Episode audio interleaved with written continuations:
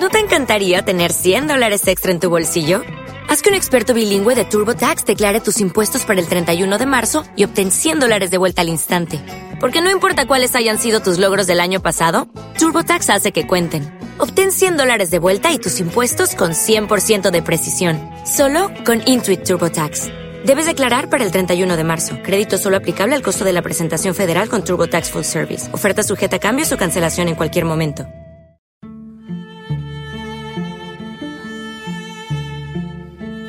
Esta es una descarga de blog Radios de América. www.titoballesteros.blogspot.com Pues estamos en comunicación con Rubén Cerda, él es un amigo mexicano que trabaja en el tema del el doblaje. Quiero darle la bienvenida al blog Radios de América. Rubén, bienvenido, un abrazo desde Colombia. Muchas gracias, pues acá desde México también les mando un cariñoso saludo a todos mis amigos colombianos. Eh, de verdad, porque les tengo en gran estima. Muchísimas gracias por la invitación. Bien, Rubén, eh, una pregunta básica. ¿Qué es esto de, del doblaje? Bueno, pues el doblaje es el arte que, que, que hace el cambiar de un idioma a otro en cuestión de voz una, una película o programa de televisión, caricatura.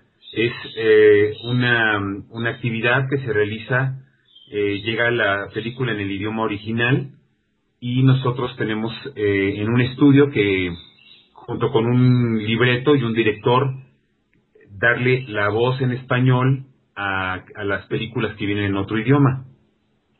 Entonces, ingresa la persona a un estudio, le dan un guion, debe visualizar primero algunas imágenes. ¿Cómo es un poco a nivel general ese recorrido, ese procedimiento? Bueno, pues eh, en el, estudio eh, hay una pantalla en donde se va a proyectar la película. hace muchos años eh, se hacía mm, en una sala de cine en donde la película se cortaba una cantidad de pies de película se cortaba y se pegaba para hacer como, como una dona, un círculo. A eso se le llamaba loop. ¿Por qué? Porque un loop es una vuelta. Entonces lo que hacía es que se ponía en un proyector y se proyectaba en una pantalla y estaba repitiéndose esa escena varias veces y se metían todos los actores de doblaje al mismo tiempo, los que estuvieran involucrados en esa escena, se metían todos eh, se ensayaba durante algún tiempecito a, que todos los actores tuvieran la, el diálogo que iban a decir lo tuvieran muy bien eh, ensayado y después se hacía la grabación. Esto em, lo que hizo fue que, bueno, pues ha cambiado muchísimo con la tecnología digital, ha cambiado mucho este tipo de, de grabaciones. Sin embargo, el término loop se quedó para la gente que hacemos doblaje es una cantidad de palabras o una cantidad en tiempo de, duración en la película y en ese en esas cantidades de palabras o en tiempo se va dividiendo la película de forma en que cuando tú vas a hacer un doblaje depende del diálogo que tú tengas en una película puedes hacer pues un loop 15 loops 30 50 loops dependiendo de qué tantas veces salga tu personaje en la película. Y este y bueno, uno se pone enfrente de una pantalla, en esa pantalla de un monitor se proyecta la, la, la película, ya no uno tiene que ver todas las escenas, ni necesariamente tiene uno que estar con todos los actores al mismo tiempo, sino que ya se va haciendo de forma particular, tú ya te sientas tú solo, te pasan exactamente la escena en donde tú vas a hacer tu doblaje, lo ensayas un par de veces y junto con un libreto que está en español, que coincide con eh, lo que tú estás viendo en pantalla, pues em, se hace esta grabación.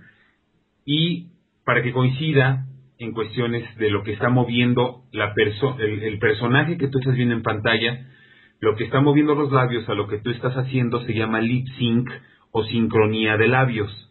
Tiene que empezar a hablar y dar los espacios y tiempos exactamente y la intención que el personaje de la película está dando, tú también tienes que dar esa misma intención.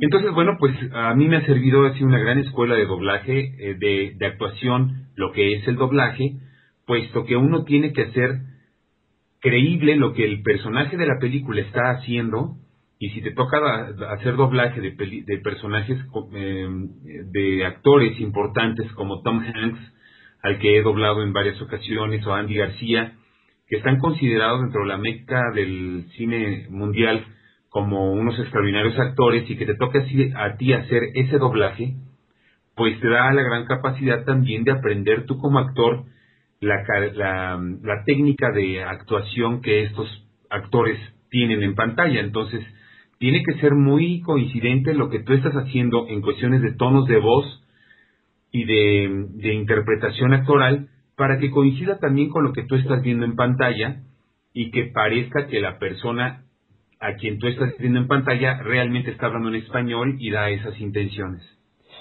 Todo un reto y requiere seguramente de mucho trabajo. ¿Es importante la presencia de un director en ese momento?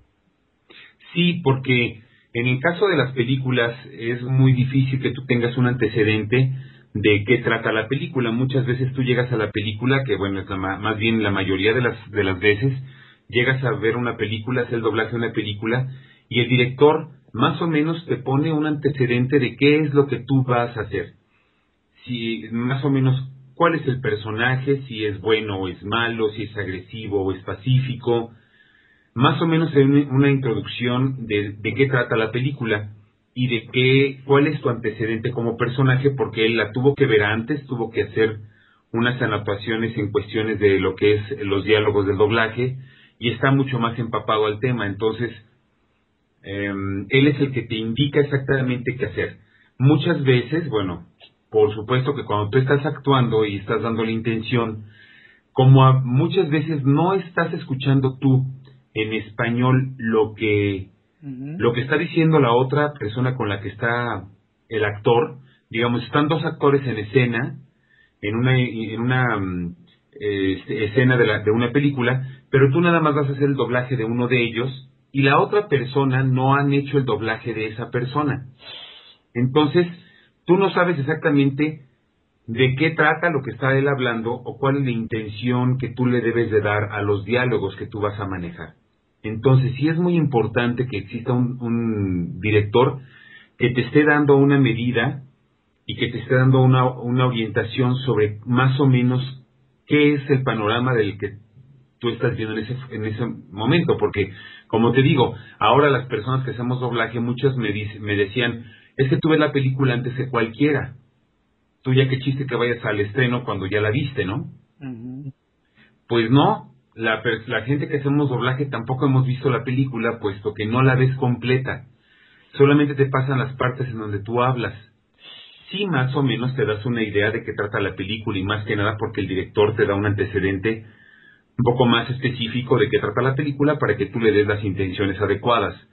Pero no ves la película, ¿no? Entonces a veces cuando hay esa, eh, sucede en muchas ocasiones que tú tienes que hablar a platicar con alguien que no sabes ni siquiera lo que te está diciendo porque jamás lo vas a escuchar, porque a ti nada más te pasan lo que tú vas a doblar, lo, lo, que habla la otra persona no lo escuchas o escuchas partes muy pequeñas, entonces sí es importante que exista un director que te esté dando una orientación para darle la intención adecuada. Una anécdota, un hecho particular, algo curioso que nos puedas contar. Pues, este, digo, pasan muchas cosas. Cuando uno está haciendo doblaje, de repente se te traba la lengua o a veces eh, por tratar de hablar rápido, a veces te salen hasta groserías. Oh. Entonces, eh, por supuesto que esto no se deja, ¿verdad? Esto se, se quita, se borra o muchas veces los mismos estudios de grabación lo guardan como, como bloopers, ¿no? De, como cosas chistosas que pasan en el doblaje. A mí qué me ha pasado, eh, pues como una anécdota y, es una, anécdota de mucho orgullo, hice yo un, hice el doblaje de una película que se llamó Robots, una película que fue de, fue de Fox Entertainment.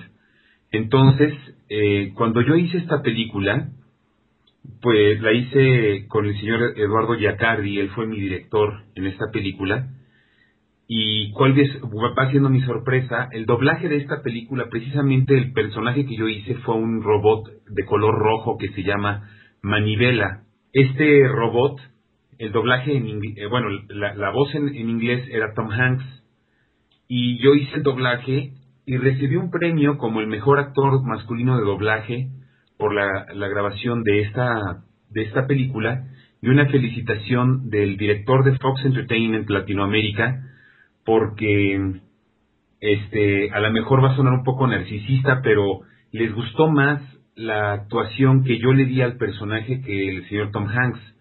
Entonces, realmente para mí fue una muy grata sorpresa cuando tú haces las cosas que te gustan, cuando realmente no buscas un reconocimiento de la gente, sino que lo haces con cariño y de repente recibes eh, un, no nada más un incentivo por parte de la, de la crítica especializada con un premio como mejor actor masculino de doblaje de, ese año, sino también por parte del director de Fox Entertainment Latinoamérica que, que te dé ese tipo de que te haga ese tipo de comentarios, pues te das cuenta que vas por la, línea correcta, ¿no? Y el año, este año recibí otro premio también como mejor actor de, eh, masculino en comedia en doblaje eh, que fue por la película de Horton, El elefante. Mm. Y este y bueno, pues me ha dado mucho orgullo eh, esta esta carrera que realmente pues fue como empezó de forma muy chistosa porque la verdad es que yo me llevaba mucho con gente de teatro que sean este que cantaba o, gente que muy jingles. Durante muchos años yo hice jingles, que es la parte cantada de los comerciales y ahí conocí al señor eh, Raúl Carballeda y a Gaby Cárdenas, ellos dos, eh, Maggie Vera también, que son gente que son altamente reconocidos dentro de nuestro país como extraordinarios músicos, cantantes y directores de doblaje también. Y ellos me invitaron a participar como coro en, la, en, Disney, todo lo que se, lo que se hacía de películas de Disney, me invitaron a hacer coro para, esa para esas películas y también para mm, DreamWorks cuando se grabó la película El Príncipe de Egipto se llamaba esta película, otra donde hice los coros. Entonces empecé cantando en, en el programa de Barney y empecé haciendo cosas muy pequeñitas de doblaje hablado, que era para un personaje que se llama el señor Boyd, que actualmente sigue saliendo en la serie, hacía yo mi voz normal. Hice, hice la prueba y desde hace ya voy para 15 años que estoy haciendo Barney, desde hace 15 años, y que cada año se graban alrededor entre 20 y 32 capítulos de, de, las, de, la, de la serie de Barney, aparte de seis películas de una hora, eh, espectáculos para, para teatro y, todo, y muñecos de juguetes también. Este, todo eso se hace hago la voz para, para, esos para este personaje. ¿Qué tal Rubén si nos regalas unas tomas de estos personajes? Porque sin duda esto es un tema apasionante, con el que la gente se emociona, a veces le da un poco de risa, de curiosidad, pero genera muchas simpatías. ¿Qué tal si nos regalas unas tomas, por ejemplo, de Barney? Claro que sí.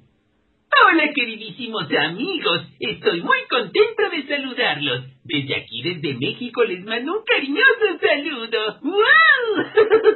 Saben que los quiero mucho. Que se la sigan pasando súper estupendo. ¡Adiós! Ese sería Bart. y, um, y la voz que tocaste, por supuesto, la de Tom Hanks. Eh, bueno, con Tom Hanks que hice esta película que se llamó Robot, prácticamente era mi voz, un poco más como, como este, efusiva, ¿no? Ajá. De repente decía, eh, ¡Cuidado! Eh, creo que se me están cayendo mis partes. Eh, ¡Qué barbaridad!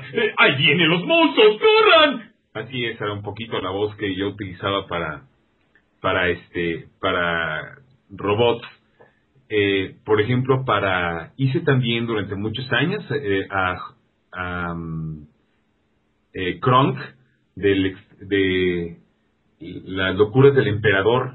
Es un personaje muy chistoso porque es de alguna forma un cliché de un de un galanazo que es que es eh, el ayudante de la de la mala de la película que se llama Isma. Y Kronk más o menos hablaba así. Sí, el veneno, el veneno para Cusco, el veneno que necesitamos para matar a Cusco, el veneno, ese veneno. Y era muy característico su sí, claro. Más o menos hablaba así. Kronk, este Mickey Mouse, decía, Hola amigos, ¿cómo están? Estoy muy contento de saludarlos a todos.